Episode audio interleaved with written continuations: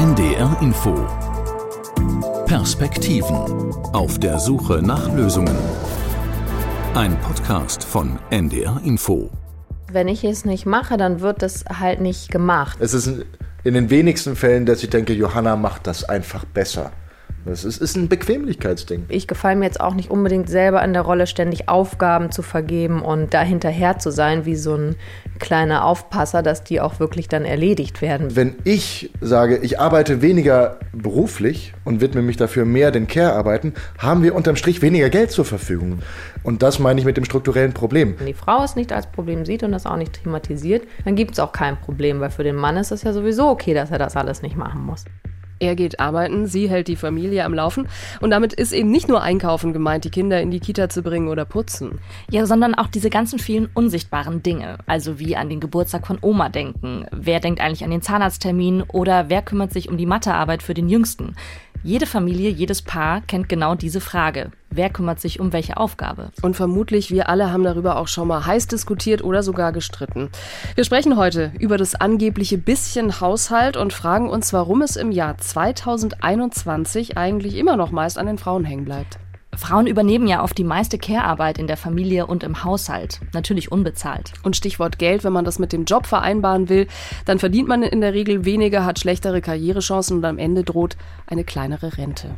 Darüber sprechen wir mit einem Paar, das seine ganz eigene Lösung gefunden hat, Simon und Johanna. Und wir sprechen mit Expertinnen, die sagen, lasst uns doch Care-Arbeit einfach mal bezahlen. Und wir stellen Möglichkeiten vor, wie Paare zu Hause ganz einfach checken können, wie die Care-Arbeit wirklich verteilt ist. Schön, dass ihr mit dabei seid bei den NDR Info Perspektiven. Ich bin Birgit Langhammer und ich bin Charlotte Horn. Hallo.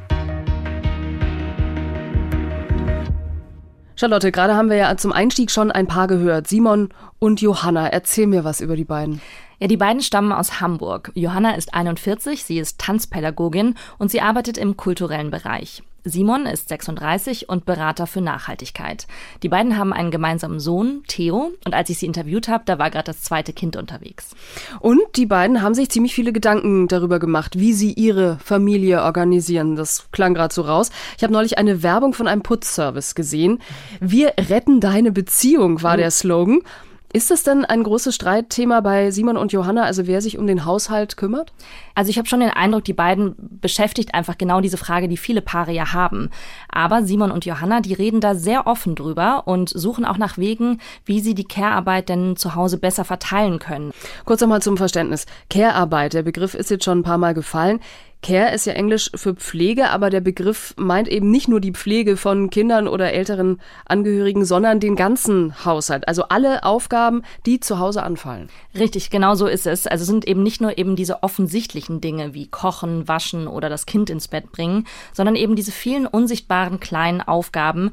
Genau darüber spricht man eben von Mental Load, also diese mentale Last. Und bei Simon und Johanna ist es so, dass sie sich die offensichtlichen Aufgaben schon teilen. Also mal bringt Simon den Kleinen in die Kita oder räumt auch mal die Spülmaschine aus oder geht auch einkaufen. Aber eben was dieses ganze Thema Familienmanagement angeht, da hat Johanna eher den Überblick. Also dieses ganze organisatorische, da hat sie schon gesagt, dass sie zu 90 Prozent die Aufgaben übernimmt. Und das ist halt so ein permanentes Ungleichgewicht, was dann zwischen den beiden auch immer hängt als Thema. Und ich hatte die Idee, ich habe die beiden einfach mal einen Test machen lassen, um einen Überblick zu bekommen, wer macht eigentlich was. Und so einen Test gibt es wirklich, den Mental Load Selbsttest. Wenn da jetzt steht, dass, dass äh, Simon dann auch mal was einkauft, dann ist die Frage, macht er das von sich aus, weil er vorher geguckt hat, was brauchen wir denn eigentlich, was fehlt im Kühlschrank und ich bringe das jetzt da, mal ja. mit oder ist das dieses, dass ich sage, kannst du bitte noch von der Arbeit das und das und das mitbringen? Dann ist das ja eigentlich die ausführende Aufgabe, liegt dann bei ihm.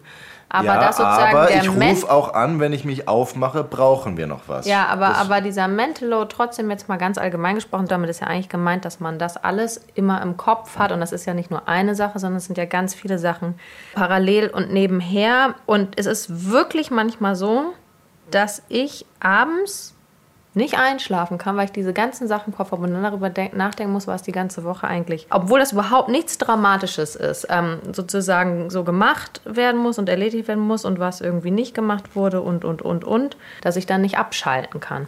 Ähm, ich würde gerne ergänzen und äh, unterstreichen, was du sagst, dass ich, ich habe hier ziemlich viele Kreuze.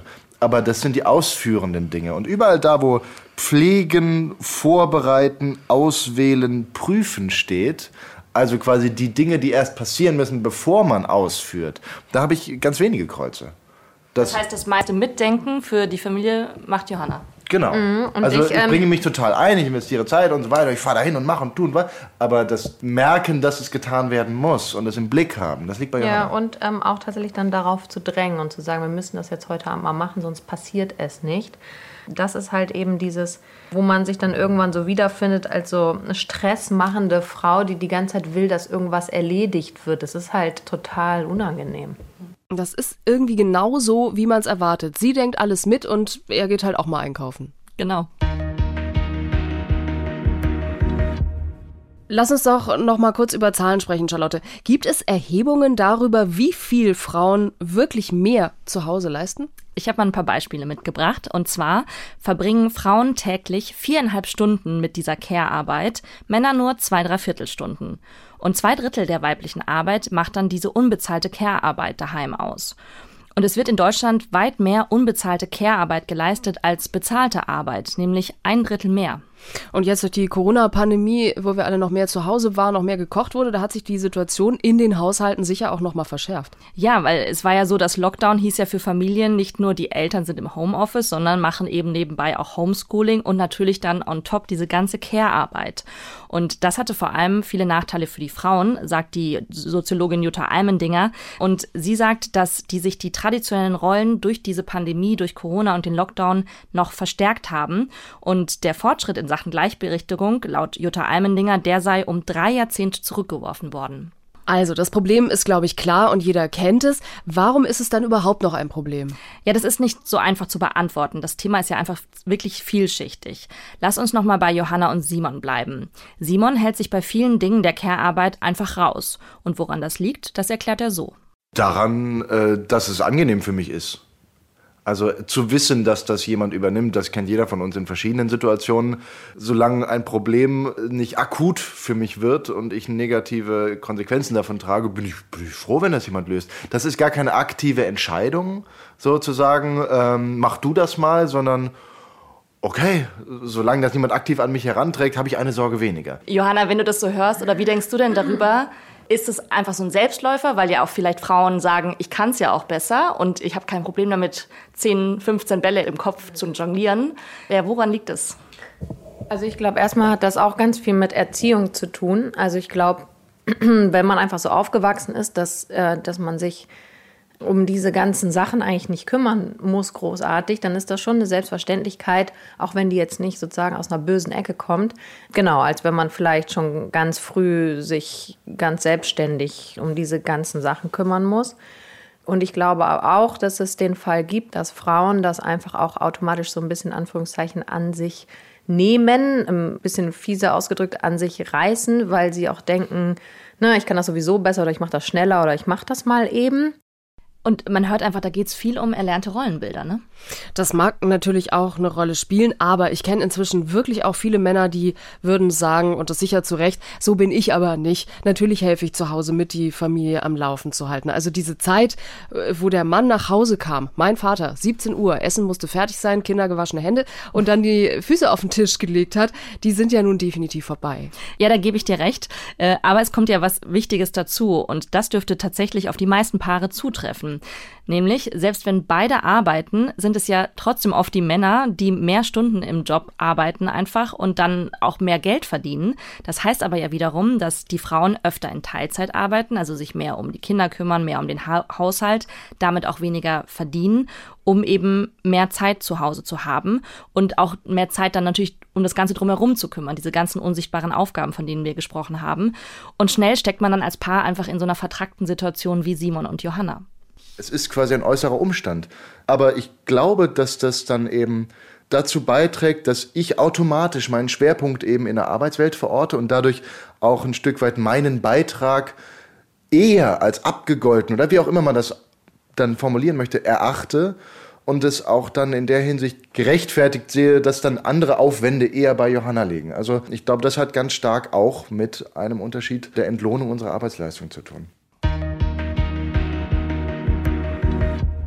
Lass uns den Gedanken doch noch mal kurz vertiefen und über Geld sprechen. Simon hat gesagt, die beiden werden quasi in diese Lage gedrängt, weil er halt deutlich mehr verdient als Johanna. Und das kommt ja oft vor. Die Bezahlung von Frauen im Job ist also Teil des Problems. Ja, genau, das ist richtig. Du kennst ja vielleicht den Equal Pay Day. Der beschreibt ja sozusagen die Lohnlücke zwischen Männern und Frauen. Das heißt, die Zeit vom 1. Januar bis zu diesem Equal Pay Day beschreibt die Zeit, in der Frauen quasi umsonst arbeiten, während Männer ja schon ab dem 1. Januar bezahlt werden. Berichten wir jedes Jahr drüber. Dieses Jahr war der, glaube ich, Anfang März? Genau, 10. März. Also waren schon um und bei zwei Monate umsonst. Dieser Tag war in diesem Jahr auch früher als sonst. Das heißt, die Lücke ist kleiner geworden. Ja, er hat sich im Vergleich zum vergangenen Jahr eine Woche nach vorne geschoben. Aber, jetzt kommt ein Aber, die Lohnlücke zwischen Frauen und Männern, also dieses Gender Pay Gap, liegt in Deutschland immer noch bei rund 18 Prozent. Also das heißt im Schnitt, um es nochmal genau zu sagen, im Schnitt bekommt eine Frau 18,62 Euro brutto in der Stunde, während Männer 22,78 Euro verdienen. Und dieser Unterschied, diese Zahlen sind nicht neu. Jedes Jahr reden wir drüber, jetzt ist es ein bisschen kleiner geworden. Warum ändert sich da nichts Strukturelles? Ja, das ist gar nicht so einfach auf den Punkt zu bringen. Das Ganze hat ja gesellschaftliche Ursachen, aber eben auch strukturelle. Fakt ist, Frauen schaffen es eben einfach seltener in gut bezahlte Führungspositionen. Stattdessen arbeiten eben überdurchschnittlich viele Frauen in schlecht bezahlten Branchen wie der Pflege, Erziehung oder im Einzelhandel.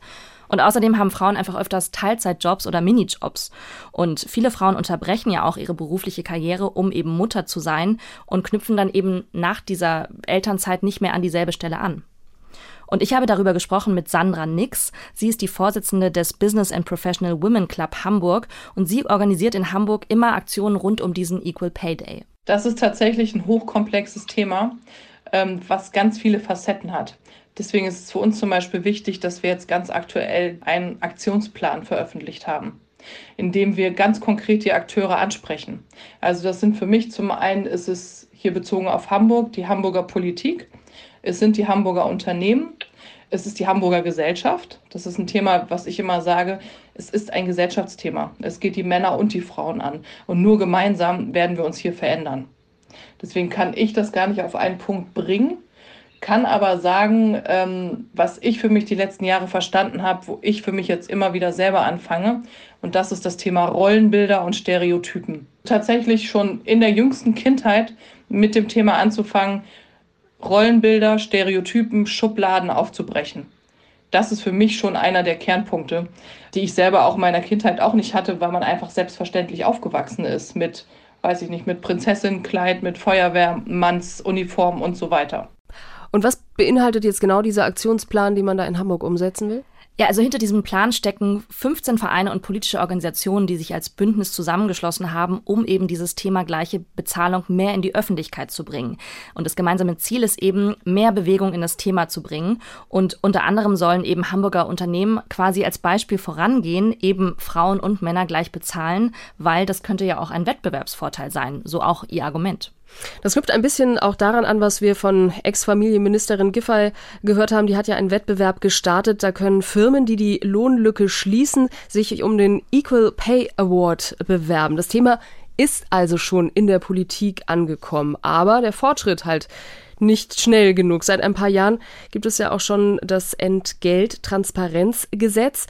Das soll Frauen auch ermöglichen, sich ein Bild darüber zu machen, wie viel eigentlich die männlichen Kollegen verdienen.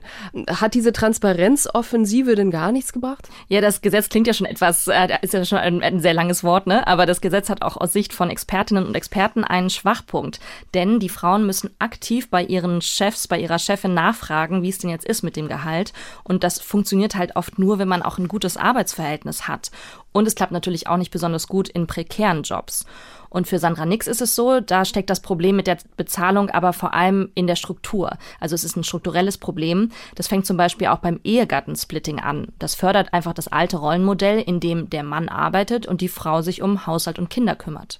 Mal noch ein anderer Gedanke. Gibt es nicht auch Bereiche, in denen Frauen mehr verdienen als Männer? Weil es gibt ja durchaus Branchen, wo wir sagen, da reden wir über reine Frauenberufe. Ja, interessante Frage. Habe ich weitergegeben an mehrere Expertinnen und keiner hat ein Beispiel dafür gefunden.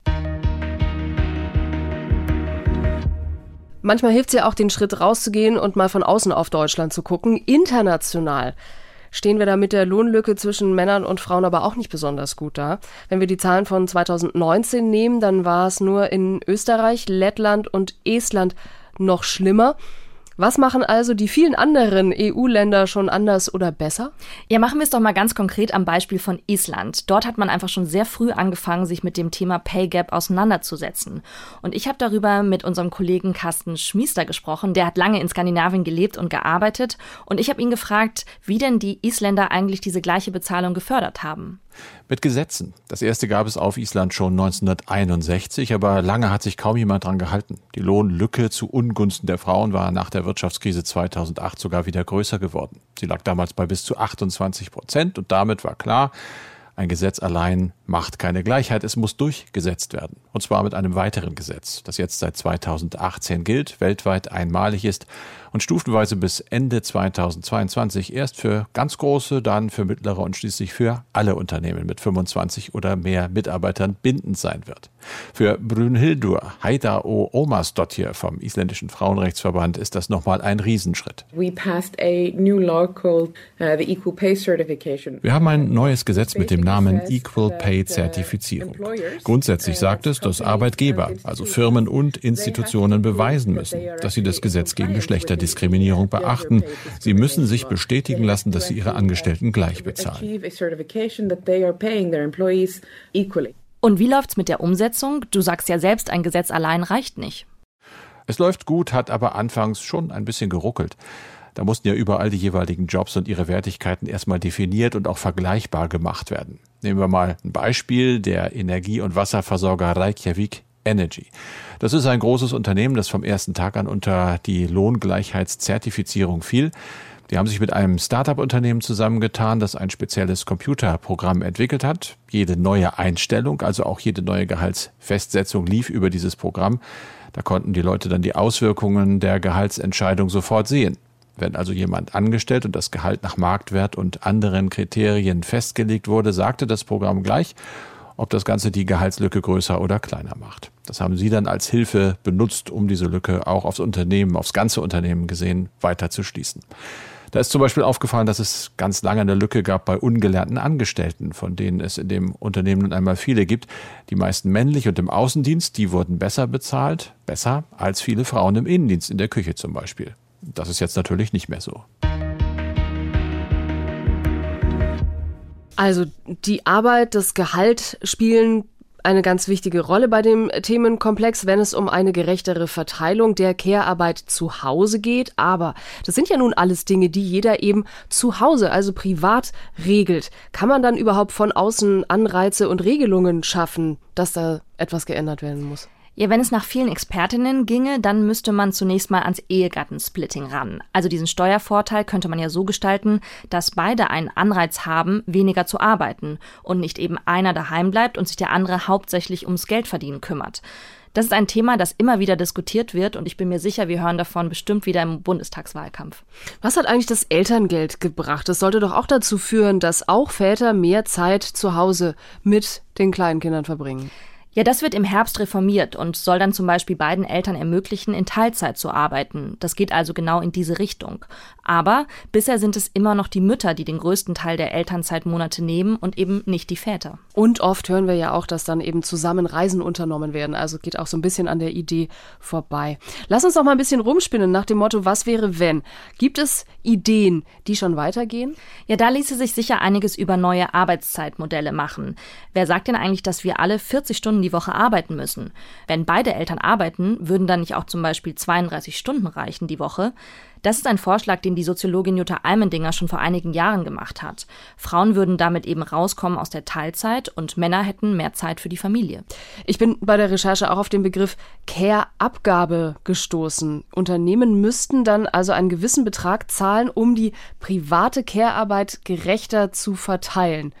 Wie soll das funktionieren? Ja, es klingt ein bisschen verrückt. Es würde ja einfach genau dort ansetzen, wo Simon sich zum Beispiel in der Rolle des Ernährers gedrängt fühlt. Mhm. Also es meint, dass Väter oder Mütter dann zum Beispiel sagen, ich arbeite weniger und als Ausgleich für den entgangenen Lohn würden sie dann so etwas wie ein Care-Geld oder ein erweitertes Elterngeld bekommen, Moment, wenn sie dann Moment. zu Hause bleiben. Ja, aber da höre ich schon die Rufe, dass wir uns sowas alles nicht leisten können.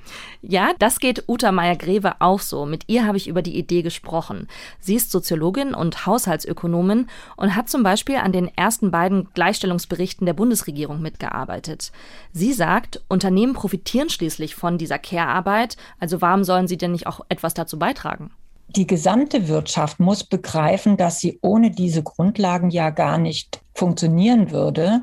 Und insofern wäre es einfach wichtig, dass man sagt, also um zum Beispiel wieder fit auf die Arbeit zu gehen, braucht es eben ein bestimmtes Stundenkontingent auch der Fürsorge für sich und für andere. Und natürlich wird das jetzt viele Widerstände geben. Man sagt, was ist das für eine Schnapsidee? Aber genauso wie ja ein anderes Ressourcenfeld von dieser heutigen Ökonomie unentgeltlich abgerufen wurde, nämlich die Naturressourcen, ja, und da ja inzwischen auch eine Diskussion darüber im Gange ist, dass man eine ökologische Steuerreform braucht, um eben wirklich auch diese Ressourcen wieder zu regenerieren und so weiter. Man kann nicht irgendwie alles nur vernutzen und nicht danach fragen, wie soll sich das wieder erholen. Ja, und genauso muss man das in Bezug auf die Care-Ressourcen machen. Denn diese beiden Ressourcenarten sind eigentlich bisher völlig ungerechtfertigterweise unentgeltlich abgegriffen mhm. worden. Und da, ähm, glaube ich, brauchen wir einfach einen Umbau, also eine sozialökologische Transformation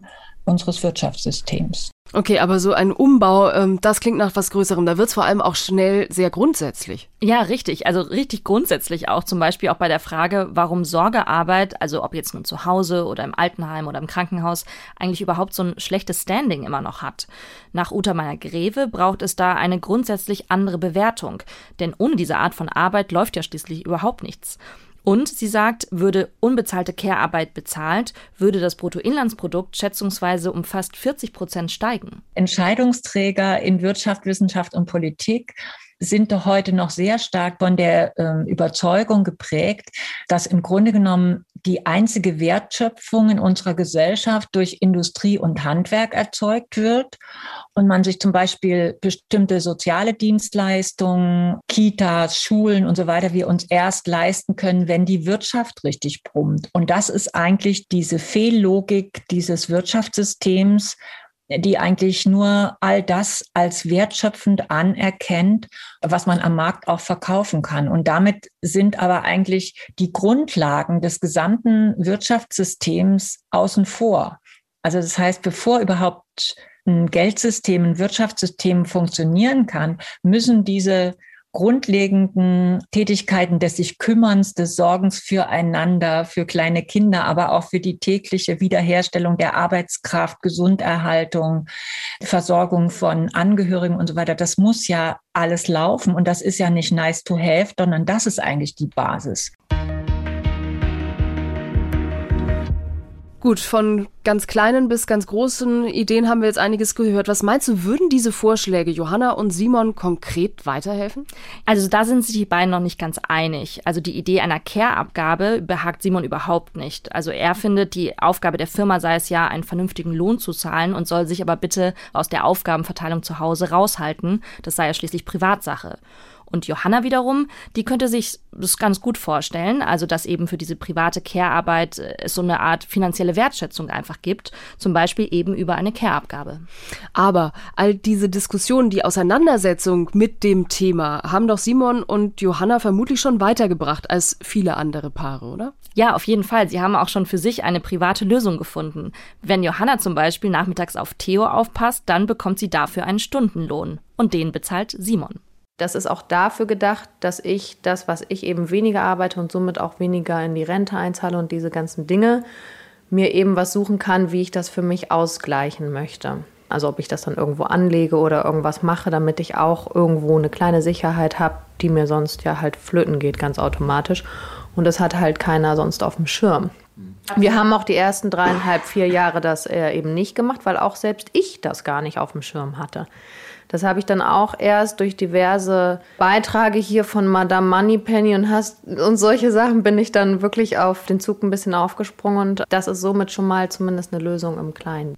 Ach witzig, Madame Moneypenny war hier in den Perspektiven auch schon mal zu Gast. Kann man nachhören in den früheren Folgen. Ich habe aber diese Umsetzung so bei einer Familie tatsächlich noch nie gehört. Das ist eine interessante Idee, aber das muss man sich schon auch erstmal noch mal leisten können. Ja, auf jeden Fall. Und ich finde auch, wie Johanna es auch eben schon gesagt hat, es ist eine Lösung im Kleinen, aber ändert natürlich nichts an dem Problem im Großen. Dann lass uns doch aber jetzt noch mal im Kleinen anfangen, die Care-Arbeit gerechter zu verteilen. Es scheitert ja oft schon daran, dass dem Partner womöglich gar nicht richtig klar ist, was die Partnerin leistet. Also Stichwort Mental Load.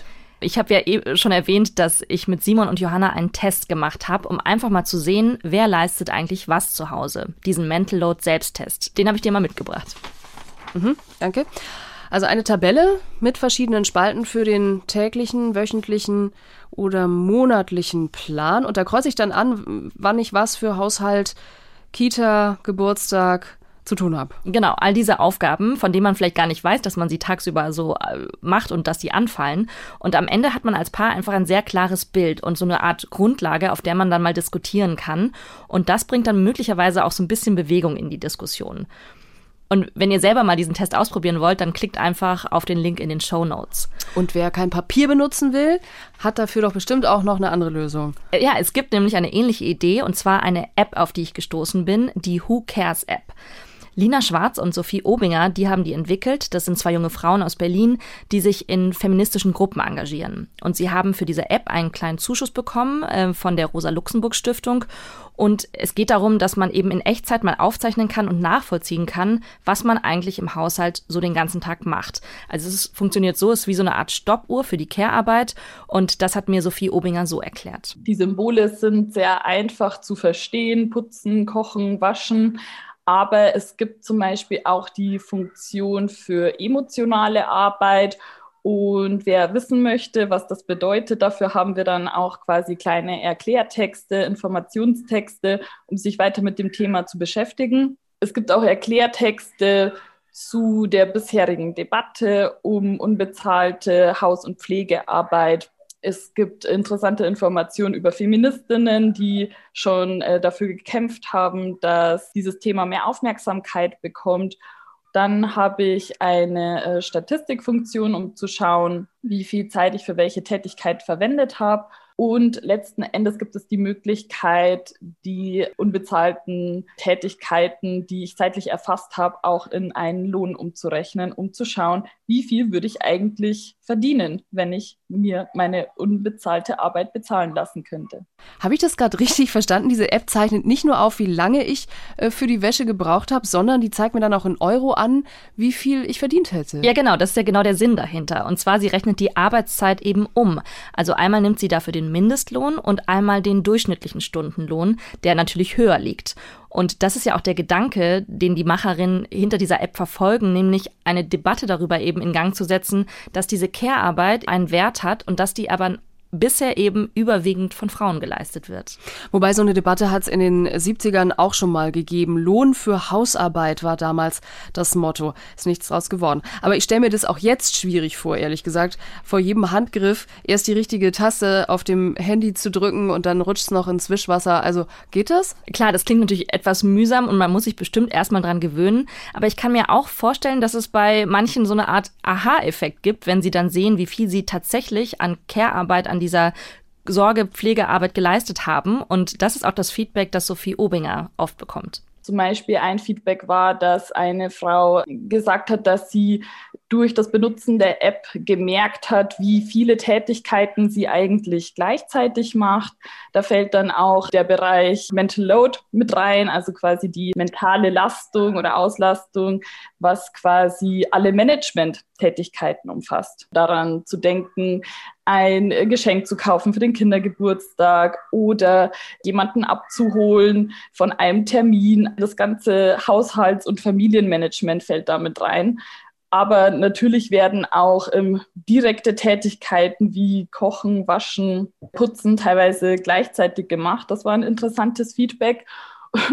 Und äh, eine spannende ähm, Rückmeldung, die wir auch bekommen haben, war, dass eine Frau die App in ihrem Scheidungsprozess benutzen wollte, um aufzuzeigen, wie viel Arbeit sie geleistet hat und welche Nachteile sie dadurch erhalten hat um quasi auch einen Anspruch zu stellen, dass der ausgeglichen wird. Und vielleicht noch ein kleiner Hinweis, die ganzen Aufzeichnungen über diese Care-Arbeit, über die App, die bleiben übrigens auf dem Handy, also darauf greift niemand zu. Datenschutz gewährleistet. Genau.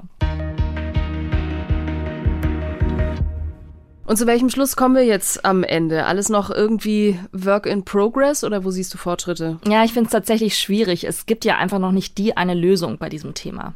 Was ich aber trotzdem schon raushöre, also ja, private Initiativen, schön und gut, dennoch muss es irgendwie von außen geregelt werden. Also muss dann doch die Politik an einigen äh, Stellen ran. Also es kann doch einfach nicht sein, dass Frauen zu Hause bleiben und weil es dann bei der Steuer besser ist, sich dann bis hin zu Probleme bei der Rente einhandeln. Das ist irgendwie Quatsch. Ja, absolut. Ähm, aber man muss natürlich auch immer noch mitdenken, es gibt natürlich immer noch Frauen, die sich auch ganz bewusst dafür entscheiden, eben zu Hause zu bleiben, die Care-Arbeit zu übernehmen. Aber die sollten sich dann einfach auch absichern. Ja, sie müssen abgesichert werden. Es hat sich aber ja auch schon einiges bewegt. Es kommt inzwischen oft vor, dass auch Männer Elternzeit nehmen, auch mehr als diese zwei Monate, Reisemonate nenne ich sie immer. Ähm, da ist aber natürlich auch noch Luft nach oben und ich habe oft auch schon von Männern gehört, es klappt immer noch nicht vom Arbeitgeber aus. Ja, und ich finde es schon wichtig, dass man auch im Privaten mehr diskutiert und eben dieses Thema Care-Arbeit, wer macht eigentlich was, aus dieser Drama-Ecke rausholt, dass man sich nicht gegenseitig immer nur so mit Vorwürfen drangsaliert. Und das heißt einfach, redet darüber. Also auf jeden Fall, wie bei vielen anderen Sachen, muss man sich das Problem natürlich erstmal klar machen. Es muss von beiden erkannt werden. Und so ein Mental Load Test ist ja äh, schnell gemacht und oder auch mit der App kann man das doch mal versuchen, was alles so zu Hause passiert und wer was macht. Finde ich auch. Mehr Infos zu dieser Folge, zur Care-Arbeit und wie sie gerechter verteilt werden kann, findet ihr auch in den Show Notes. Und das waren die NDR Info Perspektiven. Den Podcast und viele andere spannende Folgen gibt's natürlich auf ndr.de-perspektiven und in der ARD Audiothek. Und wenn ihr noch Fragen, Anregungen, Ideen oder auch Kritik habt, dann schreibt uns gerne an perspektiven.ndrinfo.de. Tschüss. Bis bald. Tschüss. Ein Podcast von NDR Info.